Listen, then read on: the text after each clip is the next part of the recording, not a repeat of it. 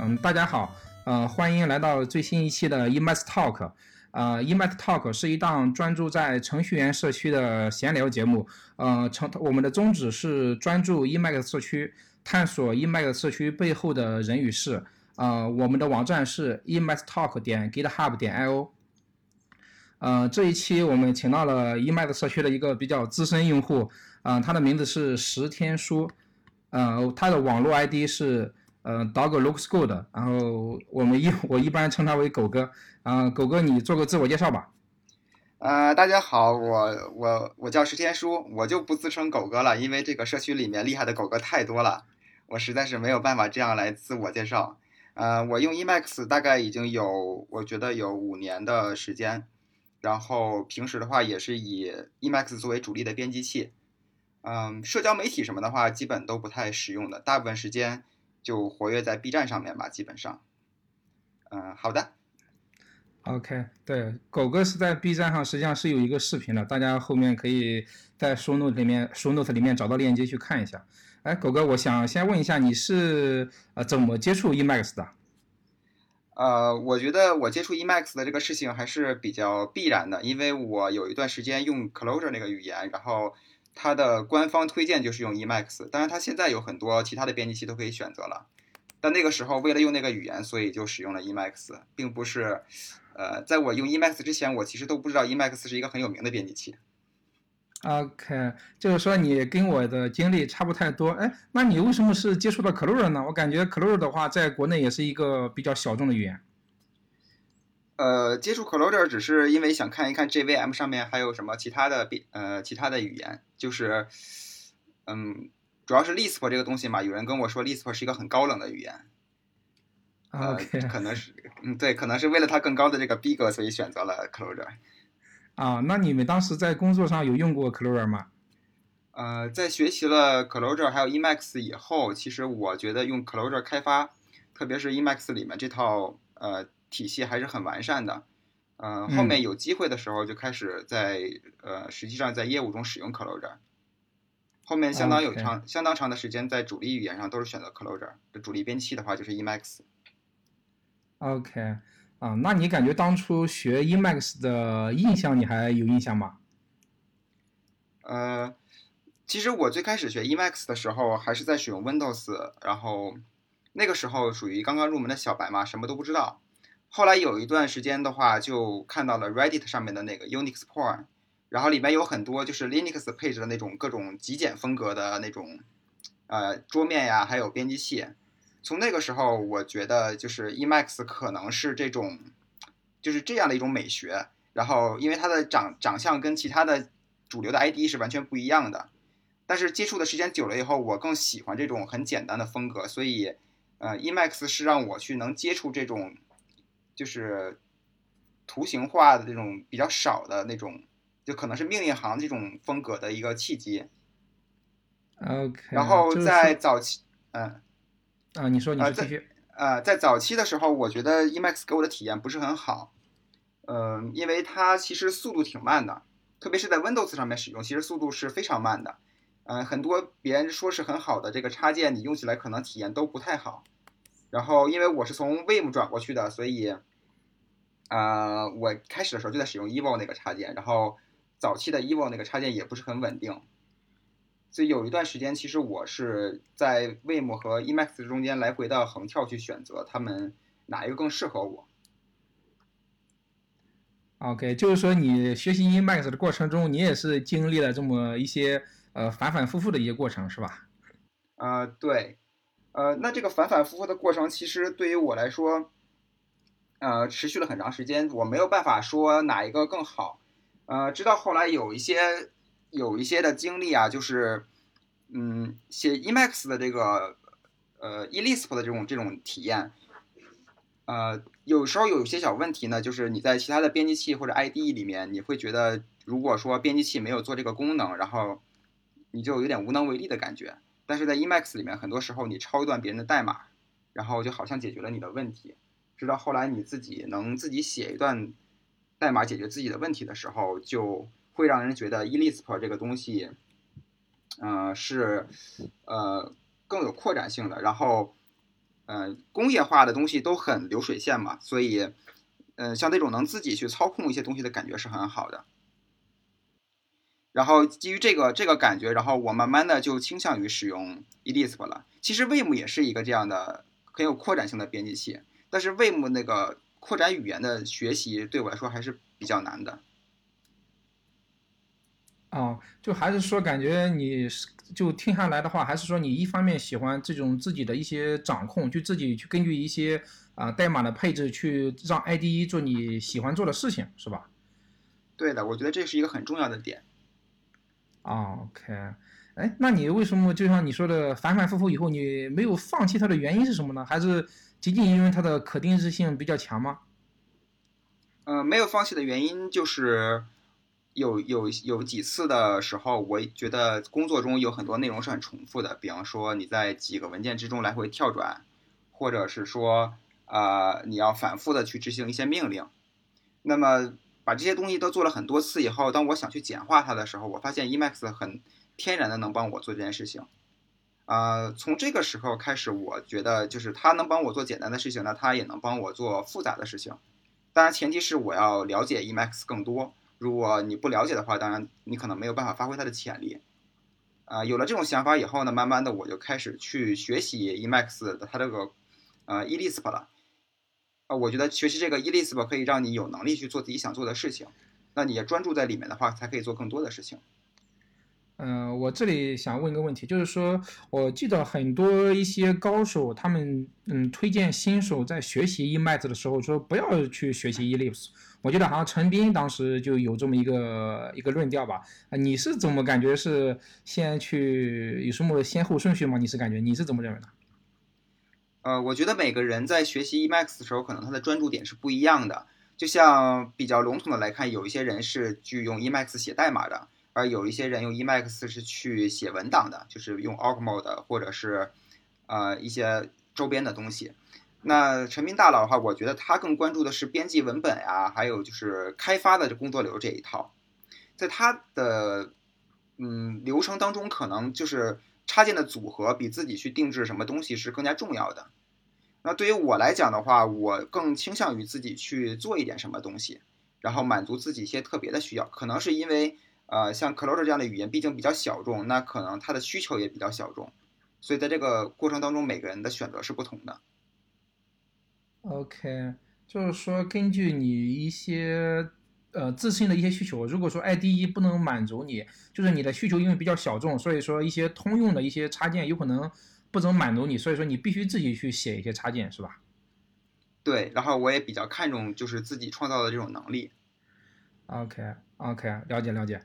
哎，那就是你在 Emacs 学习到你真正去学 Elisp 这个期间是经历了多久呀？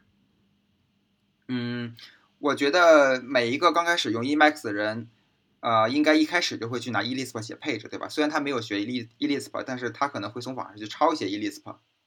呃，他可能完全看不懂 Elisp 的语言，但是在他的理解当中，就是这一段代码就可以干这样的一件事情，然后把这个代码贴到那个。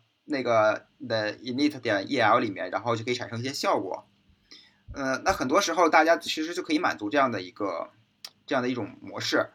直到是想学 Elisp，可能是大概过了一两年的，我觉得可能一年以后吧。一年以后的时候，我呃才开始。我觉得学 Elisp 前提是在于我已经掌握了一些 Elisp 一些函数的功能，是潜移默化的慢慢了解的。就好比说，你设置了很多次的字体，那你就知道有一个函数可以设置字体。你可能呃做了一些文本，就是光标移动的命令，然后你就知道有些命令可以移动这个东西。当你有了一些基础的了解之后，你才会有兴趣去学习这个呃 Elisp，因为 Elisp 本身是一个很很庞大的东西，对着它的文档的话，你可能有点不知所措。我觉得是有这样一个问题。嗯，对。呃，我估计我的水平应该还是就像你说的，就是属于拷贝粘贴，然后让它能 work 的阶段。但是我觉得拷贝粘贴能 work 是很好的。对，这也是 Emacs 的一个魅力吧。就像你说的，啊，不同人对它的工具的需求是不一样的，所以说啊，只要能满足用户的需要，我感觉应该就可以。对，是的。啊，哎，那你感觉学习 Elisp 的话，它的成本高吗？嗯，我觉得学 Elisp 成本是挺高的。呃，我想说一下它高的原因啊，就是个人感觉，嗯，因为咱们都是你是九零后是吧？啊，对，我是九一年的。啊，那我也是九零后。九零后的话，咱们学习一开始学习的这个东西就是比较现代的。你你所接触的语言里面，就是很多东西的名称或者是那些词汇都是呃比较现代的一些词汇。但是 Emacs 这好像是一个古董，然后它里面很多呃该叫一样的名字的东西，它叫其他的名字。比方说像选择的话，我们可能会呃叫做 selection。但是在 Emacs 里面，它就叫做 region，是吧？就是类似于这种很多不一样的词，会对我们学习有很大的障碍。第二就是术语不一样，是吧？啊，对，术语是不同的。第二就是说，呃，我觉得 Elixir 的编程理念跟现在的编程理念可能也是有一些出入的。啊，这个问题我也很多思考过。就是如果你想有一套好用的，就是写编辑器的这个语言，它势必跟现在这种写应用的语言。它的理念是不同的。如对于一个编辑器来讲，它天然的就有很多的变量在里面，但是我们现在编程讲究要用更少的变量，所以这些编程的模式不一样，可能也是学习 e l i s 一个比较高的成本。但是它也有对它也有容易的地方，就是呃，你写一个应用，就是比如说写一个网站或写一个什么服务的这种场景，你可能需要了解很多的东西才能把这个东西给做成。而且你通常要做的一件事情就已经有一定的规格了，但是在呃 Emacs 里面呢，你可以做一件很小的事情，那件事情可能小到一两行代码，然后这些很小的事情有可能会产生很大的效果，所以你会很满足于就是就是这种很一小块一小块的开发的方式，这个可能是它比较学就是学习上面的一个优点。OK，就就听下来还是感觉就是说，啊，Elixir 它是因为依托于 Emacs，所以说它很多一些语言的一些特性啦，它是面向于这种编辑器的，它不是一种就是 general 的一种语言，它很多场景是给啊编辑去做一些定制的，就像你说的啊，有各种变量啦，各种去它是动态语言还是静态语言之类的。对，行啊，那那 Ellipse 咱们就先聊到这边吧。然后哦，刚才好像有个问题没有问你，就是说你这个 E 嗯 Emacs 你是有多少年的经验了的？呃，五年左右吧。嗯，啊，五年左右是吧？啊，你现在的工作的主要的流工作流也是用 Emacs 吗？还是说有什么其他搭配的一些方式？呃，我基本上是用 Emacs 为主，啊，搭配的话就只是搭配一个终端而已。呃，OK，对。我记得你的 Emacs 好像也是跑的 TUI 是吧？就是在终端下去跑的 Emacs。啊，对，这个事情说起来挺有意思的。我是最近才切换到 TUI 的，实际上以前我是一个忠实的呃 GUI 的用户。那这里有什么故事吗？如果你之前问我说，嗯，你是应该用图形化的，还是用应该用终端的话，我一定会告诉你应该是用图形化的。而且我对这个事情有一些非常奇怪的理解。我的理解是说。啊，就好像一个图形化界面的程序里面，你要在上面画一个文本，那你比如说调一个 GTK 的 API，那么你就可以把这个文本画到界面上，对吧？嗯，对。那在那在终端里面的话，实际上终端和 Emacs 是两个程序，然后 Emacs 输出一个字符带颜色的字符，那它可能需要一些就是特定的一些转译的字符来表达这个颜色，然后输出到终端里面去，然后你的终端模拟器再把它显示出来。这好听起来好像在 TUI 里面是一个更复杂的事情。呃，但是我实际使用的发现呢，感觉就是以前我可能使用的终端的性能不是很好。我最近换了一个性能比较好的终端，就是那种比较底层的简单的终端以后，我发现 Emacs 在终端里边的性能要好很多。虽然我还不知道原因是什么，但是我觉得 Emacs 的配置原本你就可以既用于呃图形化界面，也可以用于这种终端里面。所以通常情况下，我写代码的时候会用这种 TUI 里面的，只是有偶尔比如说上下 Telegram 之类的。啊，需要图形显示的话，我才会用 GUI 的 Emacs。OK，那你感觉就是 TUI 的话，它给比相比 GUI，呃，它的优势在哪呢？我好像没感受到呀。呃，我觉得可以有两个优势，第一个是其实会更快，啊，而且是有很明显的快，对，可能能如果你是呃精细的打磨一下以后，它可以有一种 Sublime 那种感觉，就很流畅的那种很丝滑的感觉。哦，你是说同一套配置啊？你是说同一套配置，然后对对，完全一样的配置，你可以发现它快很多。呃可能跟可能跟图形界面里面它的表现力太丰富有关系，因为图形界面里面能表现的东西太多了。啊，可能你有对有不同大小的字体啊，然后不同的嗯，一些渲染是吧？嗯对对对。那另外一个就是，呃，我觉得很多人都在追求一个问题，就是在在 Emacs 里边怎么找一个好用的终端。这个问题就是像是，呃，有一个叫 vTerm 的一个一个一个插件，很多人都想去去去用它，因为它可以在 Emacs 里边给你一个不错的终端。那如果你是在终端里面的话，你可能就没有这个需求了，你只需要把它后台挂起，然后你就得到一个终端，这也是一个呃很常用的常用的一个方式。OK，那你这样说还挺有意思的。呃，反而我跟你是相反，我我最早是用 TUI，然后后来我是感觉因为就像你说的，它不能显示一些图形，我用它来做一些文字编辑、编写一些 ORG 木的时候，反而感觉不方便。然后后来我就把它全部切到 GUI 上了，而且就是图，就是你用终端的话，它还有一些问题，就是有些终端它有些字符它是被吞掉了，它不能传给 Emacs 的。这个我不知道你有没有遇到过。呃，这个字符的问题我还没有遇见过。不过像你说 org mode 这种，就是如果你用来写文本、显示图片什么的，我也倾向于是使用图形化界面的。对，就是偶尔我会开一个图形化界面的 Emacs 来做一些特定的事情，我并不并不反对这个。OK OK，明白，了解了解，嗯挺好挺好，感觉以后我也可以去尝试一下这个 TUI，好久没用了。就是各种情况可以用不同的版本，我觉得这也是它的一个优势所在。嗯，对，是的，这样的话，相当于就是它跟 Vim 好像也差不太多了，感觉就。是的，没错。OK，当你当你身边有一个 Vim 用户的时候，你就可能会羡慕啊，他的 Vim 怎么这么流畅？然后你再回头看看自己的 Emacs，你就突然想改造它一下。然后我因为对每次你用 Vim 的时候，你可能会觉得它真的很快。那那这个事情，我花了很多的时间来去就是让 Emacs 跑的不是那么的慢。呃，这个哦这个但是，嗯，但是你现在说的是你是在 Linux 下的一个工作环境是吧？呃，对的，啊，对，就就你因为你刚开始之前说是 Windows 下的跑的比较慢嘛，这个你后来有再去折腾过，呃，什么原因吗？呃，Windows 下比较慢，社区里面的人给出的就是解释，一般都是说在 Windows 下面这个 I/O 的这个部分比较慢。那慢的话体现在几个就是比较跟系统有 I/O 交互的这种插件上面。呃，现在的话，我前一段时间去尝试了那个 Subsystem Linux 里面的那个，就 WSL 里面的那个方式，就跑一个 TUI，跑一个 TUI 的 Emacs，其实那个也是很快的。如果如果现在要用的话，我可能会选择这个模式。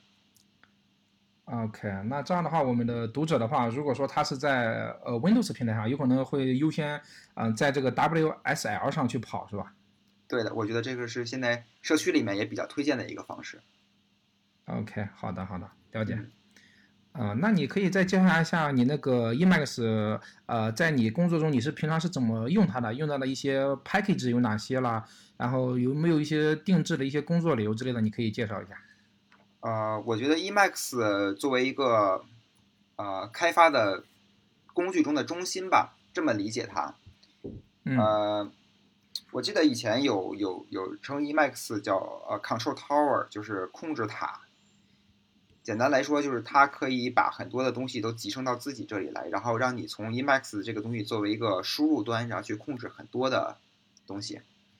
那 Emacs 这个工具对我来讲，它比其他的呃编辑器能达到的这个工作流更先进的地方，就是说你可能会知道你想跟什么东西去交互。呃，举个例子来说吧，假如说你要写一个网站，这样一个比较简单的一个场景，嗯那么如果你使用的语言像 Clojure 或者是像 Python 这样的，就是有有 REPL 的语言，啊、当然我最近在用 Elixir，它也是一个有有有 REPL 的语言，然后你可以让你的 Emacs 跟这个 REPL 去交互。那如果你在这个网站开发当中，你还想去，比如说测试这个网站，呃，那你可能也能从 Emacs 去发送这个请求，去访问网页上的接口，就好像那个啊、Postman 可以做的事情。但是在 Emacs 里面呢，你做了每一件事情呢，你都可以通过一些自己定制的方式呢，把这些东西从原本只做的这种就是很普通的操作，变成一些能留存的文档。比方说，你可以访问一个接口，然后把它返回的数据显示出来，然后这个整个的流程放在 OrgMod 里面。这样你在不断呃开发的过程当中，你每每测试的东西和它的测试的结果，就都可以整理成一份文档。然后如果你想去啊做一些运维的工作，比方说要让服务器上去操作一些事情，那么你可以让 Emacs 跟 Tmax 去集成一下，通过 Emacs 向 Tmax 去发送一些指令，那你就可以写一些你日常工作的一些脚本，然后通过这个 Tmax 去操作你的终端。所以 Emacs 在我看来就是一个可以。呃，用来去操作各个东西的一个中央控制器吧，算是。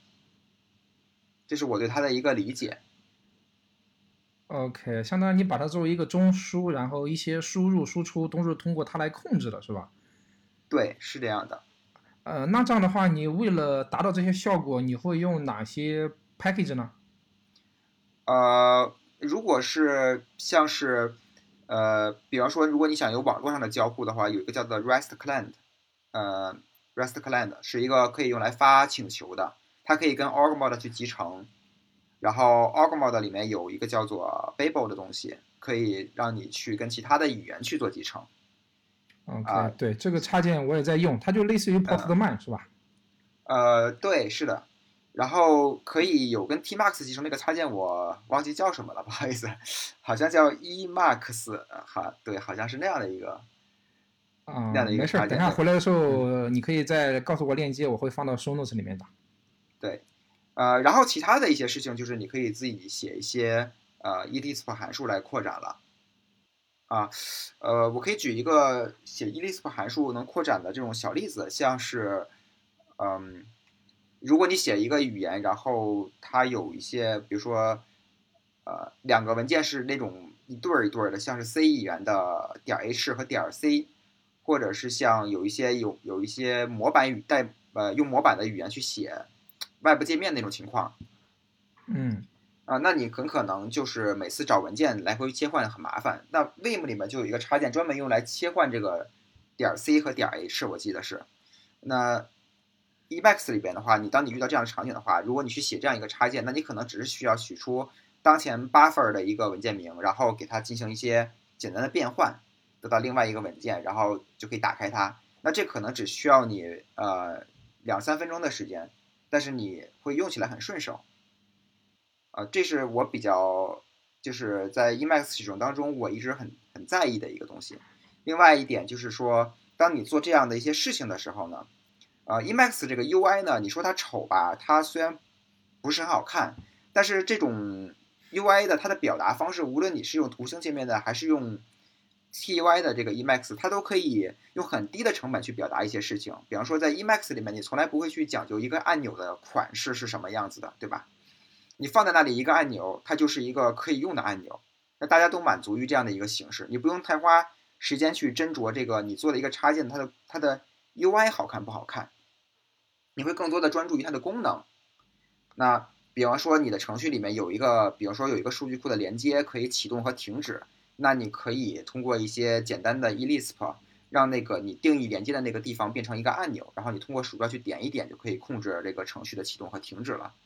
这种在 IDE 里面就是大家以为很常见的东西，但是可能 IDE 里面如果没有的话，你就一点办法都没有，你不太可能会去在 IDE 上去做开发。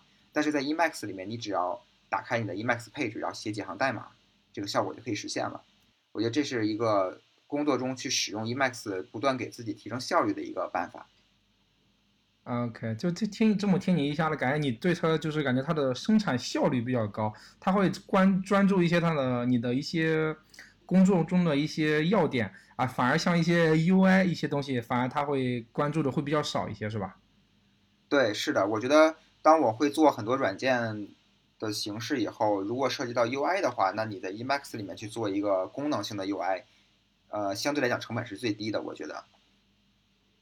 OK，那你感觉你感觉这样的话，对一些新手来说，会不会他就是说，比如说是一个颜值党，他一看到这种 Emacs，他是不是就会离他而去了呢？你感觉是不是他的一个劣势？关键是，呃，我觉得社区里面很多东西把这个方面把颜值这个东西做得很好啊，就是像，呃。Dome Emacs，或者是最近有一个很火叫做 Nano Emacs，它是一个更像是一个主题。啊，其实我觉得已经把颜值推到了一个很高的地步了，至少我觉得不输给 VS Code。OK，啊，但是我是我是觉得这种东西，你让用户再去折腾一些插件或者一些主题，就是没有那种就是所谓的开箱即用，然后用户感觉会，他有可能他会不知道有这么一些主题啦，啊，一些什么配置，他他没有概念去找，他就是比如说我从呃某某人的网站上看到了有这么东西，我去网上搜了一下，啊，把它 down 了下来看了一下，发现哦原来这么丑，然后我用的一些快捷键它也不支持，然后我就弃坑了。哎，你对这种就是说新手去上手 Emacs，你有哪些建议吗？呃，我其实觉得像像呃你说的这个弃坑的这个情况，在我身边是经常会看到的。就其实我我很我很多时候都没有刻意的去推荐别人去用 Emacs，但是我发现有些人他看到看到之后会感感兴趣嘛，就说明他他不是一个被动的去接受 Emacs 这样的一个人，他是主动的去去尝试去了解的。但是很多人确实是在使用当中就弃坑了。我觉得，呃，他可能是有一种孤独感，就是对于 Emacs 这样的一个编辑器来讲，它是一个小众的东西。我觉得对于一个小众的东西，网上的信息可能就对于每个人来讲，它不够不够全面。它不像一个你用一个比如说很普遍的一个编程语言，你可以在上面找到所有的问题。那像 Emacs 这样的话，你就可能说需要去紧紧的去深入这个社区，所以 Emacs China 可能是一个想学 Emacs 的人需要最开始先去呃接触的东西，就你要你要去理解这个东西，这个社区是可以帮到一个初学者的。呃，此外呢，就是 Emacs，嗯，很多人用 Emacs，它是一步一步在用的，就是它并不一上来就追求说我要用 Emacs 做所有的事情，因为，呃，我觉得有一些有一些话，就是一些大家传闻的一些话，说是像 Emacs 就是一个操作系统，啊、这样的东西可能是说 Emacs 使用起来就要所有的事情都在 Emacs 里面去做，然后其他的软件都是多余的。当你的电脑上装了 Emacs 以后，那么你每天只需要启动 Emacs，不用再开任何其他的软件了。呃，这可能是一个比较极端的一种一种一个风格。那每一个人其实只需要知道自己想在 Emacs 里面得到什么，然后他也没有必要呃用 Emacs 一定去完成某一件事情，就知道自己想要什么还是挺重要的。但 Emacs 本身它是一个很有扩展的东西，可能你的想法在在其他的编辑器上积怨已久的一些想法，在这里就可以实现了。啊，那就是说听这看下来，就是呃，一方面求助社区是肯定一方面的，然后刚才你也提到了，就是说呃，Emacs China 说算是国内中中文社区里面算是做的比较呃比较精致的了，因为感觉很少有一些中文网站，它会有那么多人去热心的帮一些新手去回答问题，而且你经常也会在一些呃他们的讨论中学到一些东西，我也是深有感触。对，Emacs 社区还是很，我觉得很精致，然后他们的内容整理的也很好。对，嗯，OK，行，哎，那那这样的话，那就是说，呃，你是平常不会主动去向你的周围的同事去推销 Emacs 是吧？呃，推销 Emacs，我觉得是一件，呃，收益不是很高的事情。OK，我我的我说这个收益不是从我的角度来讲这个收益啊，就是大家推荐技术的话，其实并不是以站在自己的收益的角度去看这个问题的，就是说 OK，你让一个人去学 Emacs，他可能对他来讲收益不是很高，但我认为这个事情收益很高。就从从我的从我自己的个人体验当中，我觉得 Emacs 对我自己编程的这个整体的了解或者是嗯观念吧，都影响我很大。但是可能每个人并不是一定都需要去用 Emacs，但如果有人愿意用的话，我是很愿意跟他去交流的。啊，我觉得这个原动力还要发自于呃每个人的自己自己的对。嗯，OK，就是说还是他自身有一些这方面的一些好奇心，这样的话你会去给他一些引导，是吧？没错，那 Emacs 其实大概都是这样的吧，应该。嗯，对，嗯因为我之所以问这个问题，也是之前我向我周边的同事去兜售这 Emacs，然后然后他们会问我一个很扎心的问题，然后我说，呃，你你在 Emacs 里面有什么功能？我是在我的平常的 IDE 里面我是做不到的，然后我说没有，然后他们就觉得，那我为什么要用 Emacs？对我为什么用 Emacs？我还需要去学，就像你说的，我需要去学一类数，我还需要去搞配置，我还需要去自己写代码去才能完成的东西。我感觉这样的话，我一听到这句话，我就不想跟他说了，我就感觉我们不是一路人。我说你，我说确实，我说 Emacs 不如你的 IDE，你继续用吧。呃，我觉得，嗯，我我最近我最近工作就是之前在用 Clojure 的时候，最近换到的 Elixir，那那个换过来以后。其实 Elixir 的社区里面很少有人在用 Emacs，Emacs 确实有 Elixir Mode，呃，但是其实相关的支持不是很好。然后我工作中的话，我呃用一些比较业余的时间，然后就 Clojure 的这个这个 Emacs 支持不是比较成熟嘛，然后它有很多呃概念那些东西，我给它搬到了这个呃 Elixir 这边来用，就是写了一个插件，然后呢。它可以，比如说把 Elixir 代码发送到它的那个运行时里面去执行，或者是啊直接从运行时里面去搜索一些进程的状态，或者是呃像 debug 这种功能。然后同事的反馈还是挺好的。呃，经过这个以后，同事呃我去的时候，我记得有几个在用 VS Code 的人，他们就就换到了 Emacs。OK，对，可能。可能是向他们展示了 VS Code 不能做的事情吧，可可能是可能是这样的一个效果。当然，也有一个人重新拾拾起了他对 Vim 的这种，就是就是，呃，因为 Vim 也是很定很可以定制的一个编辑器嘛，重新拾起了他对 Vim 的希望。他并没有换到 Emacs，他换到了 Vim 去了。但他之前是在用 VS Code，对，他觉得他要从 Vim 去走一条这样的路线出来。是是是，哎对啊，然后咱咱既然聊到这，你就感觉就是你就感觉什么样的人他适合学 emas 因为我感觉啊，就像你说 Emacs 它本身也是比较小众，然后你感觉他们这一群人，就是咱 EMS 社区这一群人，他们都会有哪些特点？人他们比较适合去尝试 Emacs？啊，这个问题还是挺难挺难说的。我觉得是有一点像想要。嗯，我觉得对计算机这个文化比较有兴趣的人，可能是很适合 Emacs。那这个可能你嗯不好界定什么样的人是属于这一类的。但是 Emacs 它作为一个很古老的软件，然后它也有很多，我觉得它有很多这种计算机文化的传承在里面。OK OK，我我了解。哎，那你有听过一些 Richard Stallman 他的一些？呃，关于嗯，就是 free software 的一些言论、一些分享吗？你是看过吗？呃，我有看过他在嗯，就是格斗那个社区上发的一些东西。然后最近他的言论，我觉得他言论挺偏激的。当然，我我不好评论他的言论对不对啊？呃，比如说对于其他的像 Ubuntu 操作系统的看法，或者是呃，对于比如。呃，其他软件的一些，还有就是一些看法。嗯，我觉得这个人他他的理解跟跟跟大部分人其实并不太一样。他在他在他眼中，这个自由的自由的这个价值是被看得很高的。嗯，对，所以说，对，当初我就是在接触这个 free software 这种概念的时候，就感觉他的理念很先进。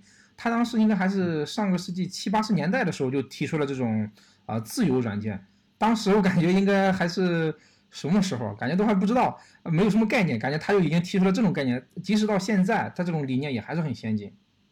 对，因为我之前有一段时间我在网上去看了看 Emax 的历史，那 E MAX 其实是有很多个版本，其实有很多人都在做过 Emax 在这个在这个平台上面嘛。那它有发发展出很多分支来，就有一个就是高斯林的那个分支，啊，你了解过？它是一个就是拿来商业化的一个 Emacs，那那个 Emacs 的价格挺贵的，就可能是呃，可能在六七百美元的样子。它是一个商业化的 Emacs。OK，它是针对某些领域做了一些定制优化吗？还是怎么想？呃，它是更更早的，在应该是我我记得好像是比格诺 Emacs 更早。OK，对，那它那个 Emacs 也是可以定制的，是用的叫做 MLisp 一门一门语言。嗯，你想，如果说呃，就是没有自由软件的这套东西的话，其实很多软件这个东西就不再像现在一样变得就是就好像人人都可以去拥有，或者是人人都可以去享用的这样的一种状态。所以，所以我觉得现在的这种自由软件，其实自由软件给咱们现在的这个软件生态是有很大的一个影响的。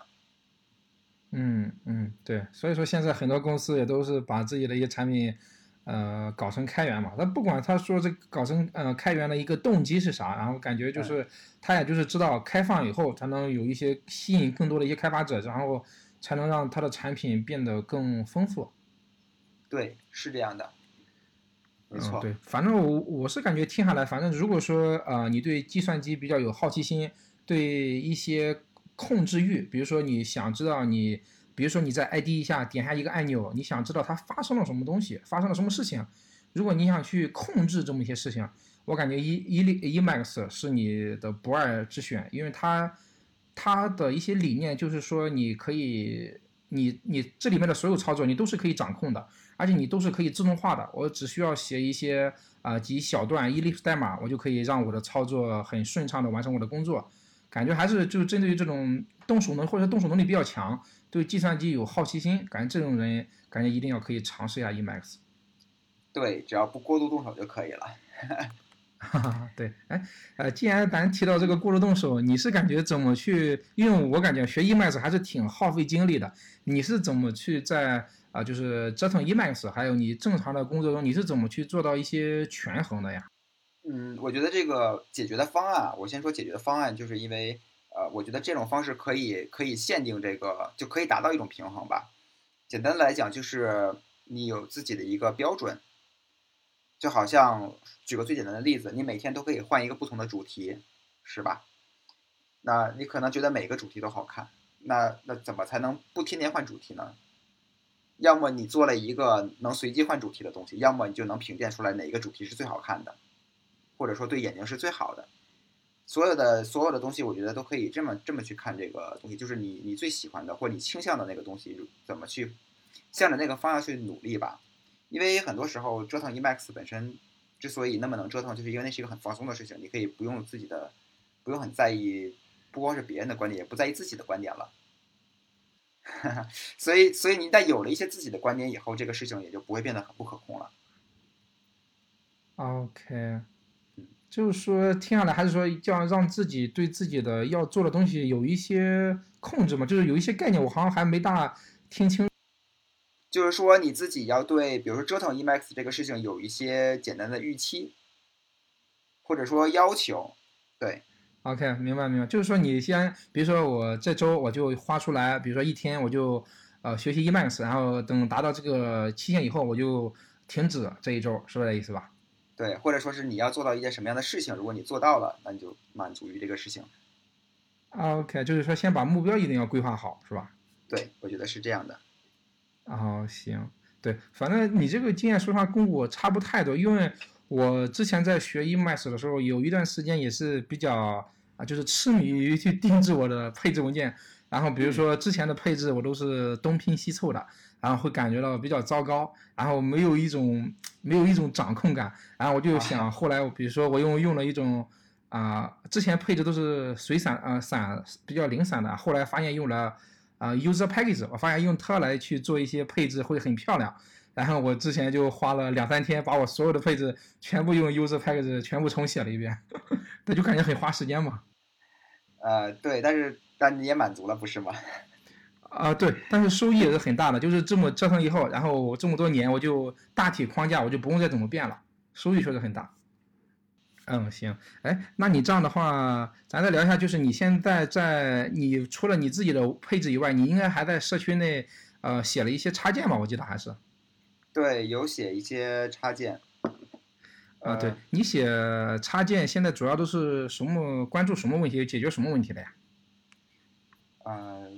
就推荐一个插件吧，哈哈。呃啊，可以的，可以的。几个插件，对，推荐一个 Emacs RAM，呃，哎，你用 RAM 吗？是它是一个输入法。对，就中州韵是吧？对，中州韵，它是在 Linux 上面叫做中州韵。OK，这个我听过，但是我因为我因为我我现在折腾的这种心思比较少了，一直没用过。我听过。这个这个就很符合咱们之前提到的那个自由的那个那个概念。我记得这个所谓的自由也是有说像这样开源的输入法，它不会收集你的个人信息或者你输入过的内容。那很多人也是因为这个原因去用这个中州运这个输入法，包括它的定制性也很强。那 Emacs RAM 的话，就是可以在 Emacs 里面去用这个输入法，它是一个比较直接的，就是 native 的一个接口。嗯，因为在 Emacs 里面的话，你就有了很多的上下文，比如丰富的上下文，那你的这个输入法就可以自动的根据上下文来切换，或者是呃自动的开关呀，就所有你想做的事情都变成了有可能的了。OK，这个插件我还没用，呃，在 Mac 上可以用吗？呃，可以在 Mac、Windows 和 Linux 上都可以。OK，这是个跨平台的，就是说，是吧？对，对。啊，好的，好的，那我回来可以体验一下。嗯，嗯，那感觉聊的好像差不太多了。你还有感觉对 Emacs 哪些方面想跟大家再聊一聊的吗？啊。Emacs，我觉得很多人很多人对它是有有比较有偏见的。呃，怎么个偏见？怎么个偏见是吧？呃，比如说 Emacs 的缩写这五个字母是什么呢？是 Emacs make a computer slow。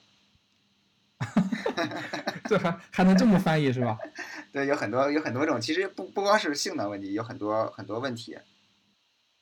我觉得，呃，但它是一个很好的一个编辑器，啊，我我认为它可能也是一个还在活跃开发的一个，几乎是最古老的开源项目了吧？可能可能还有更老的，但是像 Linux 都没有 Emacs 可能历史那么长。啊，是的，是的，对，所以它有点像是一个活化石这种感觉。嗯，所以，所以我我很多时候我把它推荐给别人的时候，我更愿意认为它是一个，就是属于我们程序程序员这种这个领域的一种遗产，或者是这样的一种性质。那它不光是你拿它去呃看它是不是一个先进的编辑器这样，但它也可以有一些先进的东西。所以，对，所以它可以是一个你去了解它，然后去了解更多的东西，然后它是一个出发点。那这样来看的话，对很多程序员来讲，它有它的价值啊，大概就是这样。好，OK，可以可以。实际上，Emacs 的话，我记得应该它算应该是先有 Emacs，然后它作为就是 GNU 那 GNU 那一个套件里面的嘛，然后肯定是需要一个 IDE 这么个东西，然后有了这么个呃有了这么个 IDE，然后后面加上一些啊 GCC，然后后来的话 Linux 才去写了一些 Linux 嘛，就写了 Unix 这个系统嘛。就是 Linux 这个系统啊，可能比 GNU Emacs 要早。呃，我觉得啊，可能比 GNU Emacs 没具体看过时间，但是但是 Emacs 前面还有更早的前身。呃，它也它也叫 Emacs，但是并不叫 GNU Emacs 的这个这个前身。OK，对，因为 Emacs 它早期的说实话分支也比较多嘛，之前还有什么叉呃 Emacs，然后后来但是。后期这些都被历史的长河给掩埋了，现在已经，现在基本上这用的话，应该还是 GNU 应该比较多了吧？应该对，应该感觉百分之八九十都是它了。对，是的，基本上都是 GNU Emacs 了。嗯嗯，对的，是的。行，就是说一些如果听众他们想去学习的话，肯定咱们也是推荐用 GNU 来去学习，是吧？是的。嗯，行。呃，除了刚才那个输入法的插件，你还有想一些 share 的一些东西吗？呃，share 的一些东西，我觉得 Emacs 里面很多内置的东西都很棒啊。就是如果你用了 Emacs 以后呢，Org Mode 是应该要尝试的一个东西。OK，Org Mode，Org Mode，你可以介绍一下它它是什么样东西？可以有些读者他不了解的吗？啊，Org Mode 呢，它是一个，你可以把它理解为一个强化版的 Markdown。然后它里面除了你能写这些文本以外，它还可以写代码，它的代码还可以执行。它的执代码的输入可以来自于文本，那输出也可以回到文本当中，然后它也可以写有各种表格，表格之间也可以像 Excel 那样去计算。啊，你还可以完全的定制 Org Mode 里面各种东西的样子，它还可以插入图片，啊，也可以用来画流程图，就是基本上在 Emacs 这个平台的表达能力范围之内，你想做的所有的事情都可以在 Org Mode 里去实现了。OK，我记得好像 Richard Stallman 好像他也之前也说过，希望让 Emacs 去替代呃微软那一套 Office 啊 Office 那一套是吧？对，呃，可能不不是很现实。现在看起来，可能是跟他早早期的愿景，但是现在可能呃不是很现实。但是但是 Aug Mode 它其实确实已经够强大了。啊，我说就我我我先说一下我对 org 那个体验。实际上我用它也用的比较浅，所以说我是感觉它的表格能力就是还算是比较强的，就是很多一些在 Excel 上需要我不知道怎么去弄的，然后我在啊 org 的表格里面，比如说我会对它一些进行求值，然后比如某几列，然后加起来除以某几列，这样的话你会用一些一些呃公式，然后直接就很简单就算出来了，感觉就是 Excel 这功能，我感觉它是可以替代的。对，它还可以用脚本去去计算，那，功能是很强大的。对对对，是的，是，我是说 Emacs 是挺，就是 org 是挺强的，我也推荐大家用一下。嗯，你可以继续。呃，另外一个想推荐的叫叫 Magit，呃，Magit 是一个是一个 Git 的一个在 Emacs 里面的前端客户端，你可以用它来去管理你的项目的版本控制。呃，它的好处呢，就是说。它是一个键盘驱动的，那么基本上像，比如说你要拉取一下你的代码，那你只的需要只需要按一个大 F 就可以了，大写的 F。呃，然后它把这些按键呢都在它的那个菜单里面显示出来了，所以你不用去记着每一个键去告诉，呃，每一个键去干什么，然后你只要看那个菜单，你就可以，呃，查阅你每一个键的功能，然后它那个命令也是逐层递进的，比如说你现在想啊推送一个代码，你可能看到菜单里面推送是大写的 P，然后你按一下 P。然后接着你可以看到它有一些选项，比如说是不是 force 强制的那种更新呀，或者是比如说带上 tags 啊之类的那种，它会提示你按哪个键，然后你按对应的键就可以实现这个功能。但你熟了以后的话呢，你每个操作可能只需要按两三个键就可以完成，非常的高效。OK，了解了解。实际上我感觉 org mode 和这个 MAGate 它们应该是 Emacs 的两大杀器吧，就是杀手锏。因为很多不仅是程序员，就是一些。平常的一些写作、一些写作的一些作作者，他们也是可以用的。对，是的，我觉得这个是属于所有人都可以用的东西。嗯，好的，好的，还有吗？嗯，呃，还有一个东西，其实我自己并没有怎么掌握，嗯，我也只是在视频当中看到了，可能是我以后可能想掌握的一个东西，就是 Emacs 里面内置的这个 eShell。OK，eShell。呃，大部分人认为它是一个弱化版的 Shell。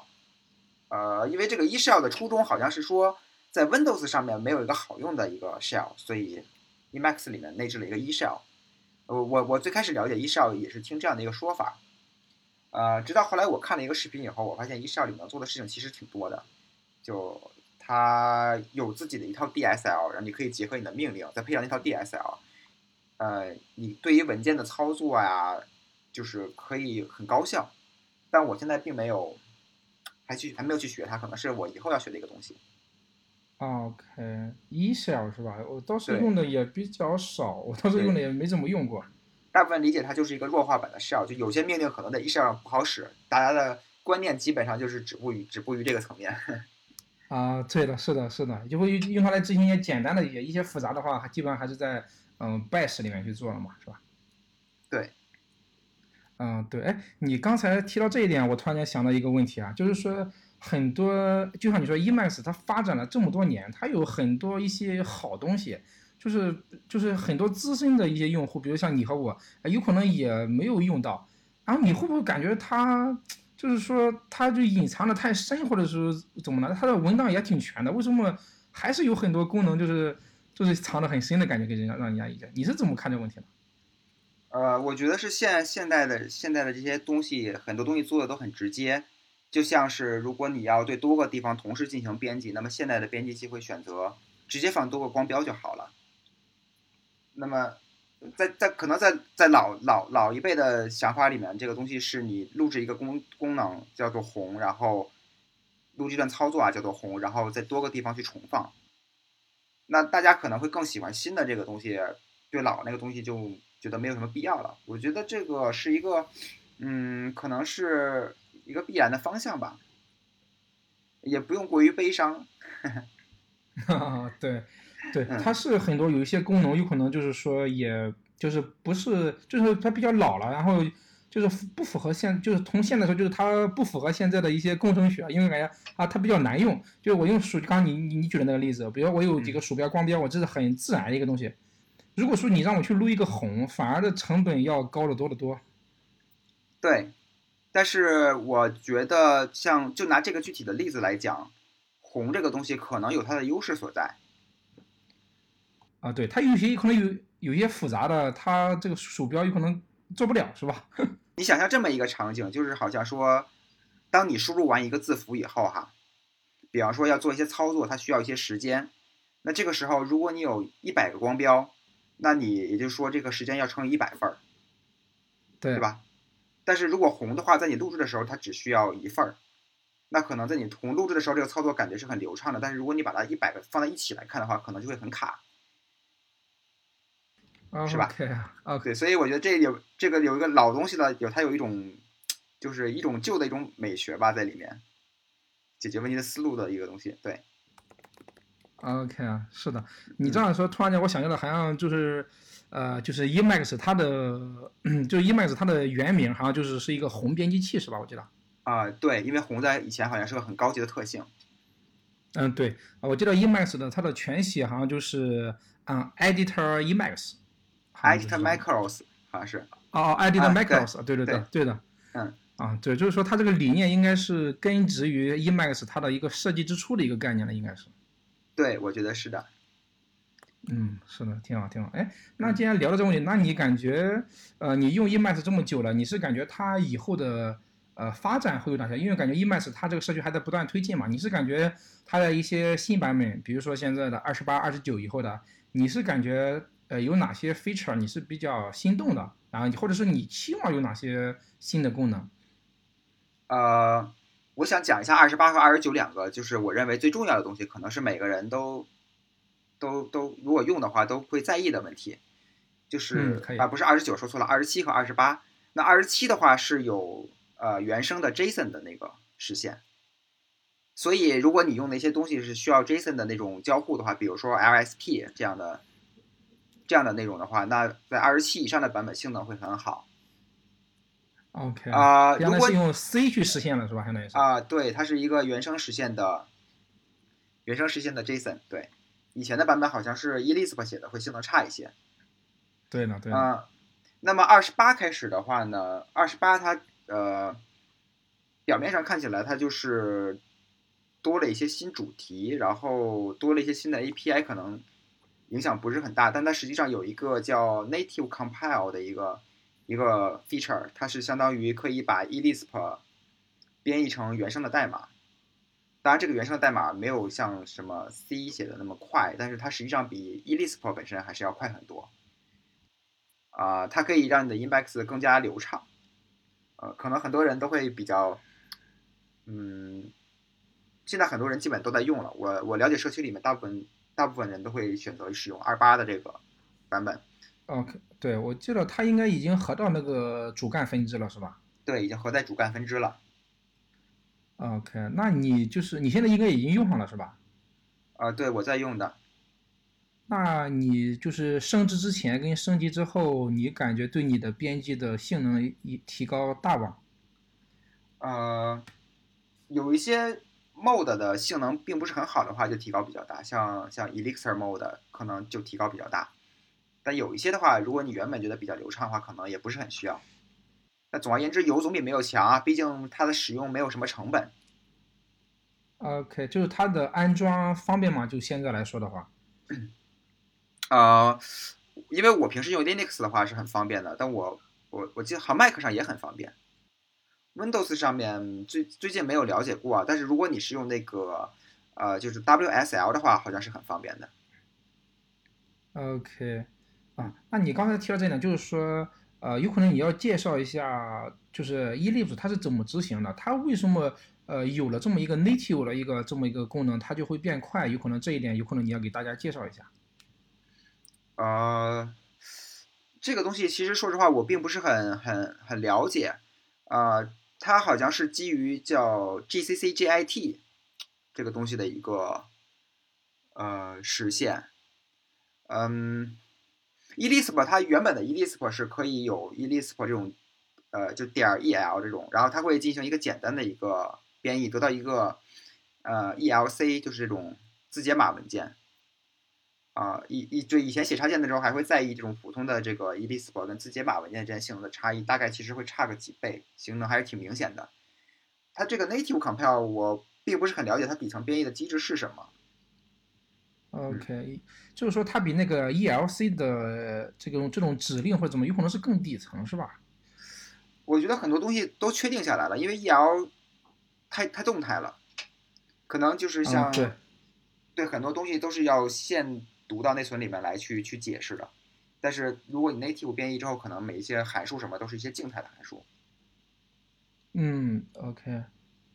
嗯 OK，就是说它是基于那个 GCC 的一套框架上去做的这么个东西是吧对，我理解是这样的。？OK，OK OK，好的好的，这个我了解的也比较少。之前看见那个 Emacs China 论坛上也有人讨论，但是就像你说的，我现在的配置说实话也还挺快的，我就 没有再去折腾这个新的一个配置。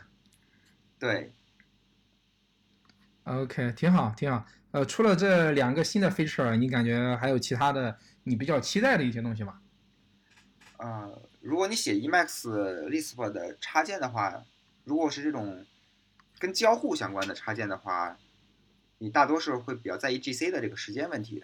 啊、听说有人想去优化这个 GC，因为我实际上是个 Emacs 的使用者，我没有参与过 Emacs 本身的开发，所以我很期待他们会，嗯，让这个 GC 的性能更好，就这种会方便我们所有人的呃事情。但听对，听说这是一个计划之内的事情，就可能我们以后会有一个 GC 速度更快的 Emacs。OK，说实话，呃，我我感觉就我了解，现在咱社区一般推荐的做法就是说，把这个 JC 的值调成一个很大的一个值，然后嗯然后你会 run 一个 timer，然后在你挨到多少山以后，然后再去跑这个 JC，好像都是现在一般推荐这么做了，是吧？对，很多人在这么做，但是如果你碰巧赶上那个 GC 的时间的话，你会觉得卡死了。有有可能，有可能。反正我现在一般调的话，就是把它调成一个 float 的最大值，然后，然后如果说我空闲十五秒，然后它才它才有可能会去跑。反正我是感觉又这么用下来以后还挺好的，基本上因为你停了十五秒，证明你已经有可能在做一些呃其他事情或者在思考，没有进行编辑了。我感觉大百分之九十的情况应该是比较好的，我还没有出现过你说的那种比较 比较一个 com 的 case 吧。啊、就是其实如果是它的这些性能真的上来的话，你可能就不需要这样去做了嘛。啊、是的，是的，我只是说现在呃没有这个功能，咱们用户的话一般可以通过这么配置来啊、改善一下它的一些问题。现在的，是的，嗯嗯，对，相当于现在算是一种取巧的方式吧。肯定是如果说它能让这个 JC 更性能更好，那肯定是对所有的用户来说是呃更好的一个事情吧。对，OK，行嗯，呃，还有其他的吗？啊、没有了，祝大家 Emacs 使用愉快呀。呃，挺好，我感觉今天聊的也比较尽兴。然后 我这边最后还有一个 pick 也想给大家分享一下，就是因为刚才呃跟狗哥在前面聊的一些就是 free software，还有一些 GNU，然后一些概念，实际上这些东西我们讲每个人的理解有可能都不是很不是很相同吧，啊，跟你的个人的经历然后有关系。然后我这里推荐一个纪录片，然后大家可以去后面可以去看一下，然后叫《操作系统革命》。嗯，Revolution OS 这个不知道你看过听过没？看过没？啊我没有，我可能会去看了。啊、对，反正他讲的就是说，呃，操作系统它是怎么在 Windows 的夹击之下，然后怎么呃 Linux 怎么从 GNU 从 GNU 是一个起开始嘛，然后它是怎么研发出来的，然后 Richard Stallman 他为什么要做这么一套东西，他的理念在哪？然后，既然后另一个就是说，你这个东西是 free 的，它怎么去盈利？啊，这个 Richard Stallman 他在这个视频里面也有一些讲解，就是他的还是一些理念上的东西，我感觉。呃，对一些 Emacs 比较好奇的一些同学，可以去看一下这个纪录片。等一下我也会放在 show notes 链接里面，其他的应该没了。嗯，好的，好的，好的，嗯，行，我感觉这一期差不多到这里，然后谢谢狗哥，然后我们下一期再见，拜拜。拜拜。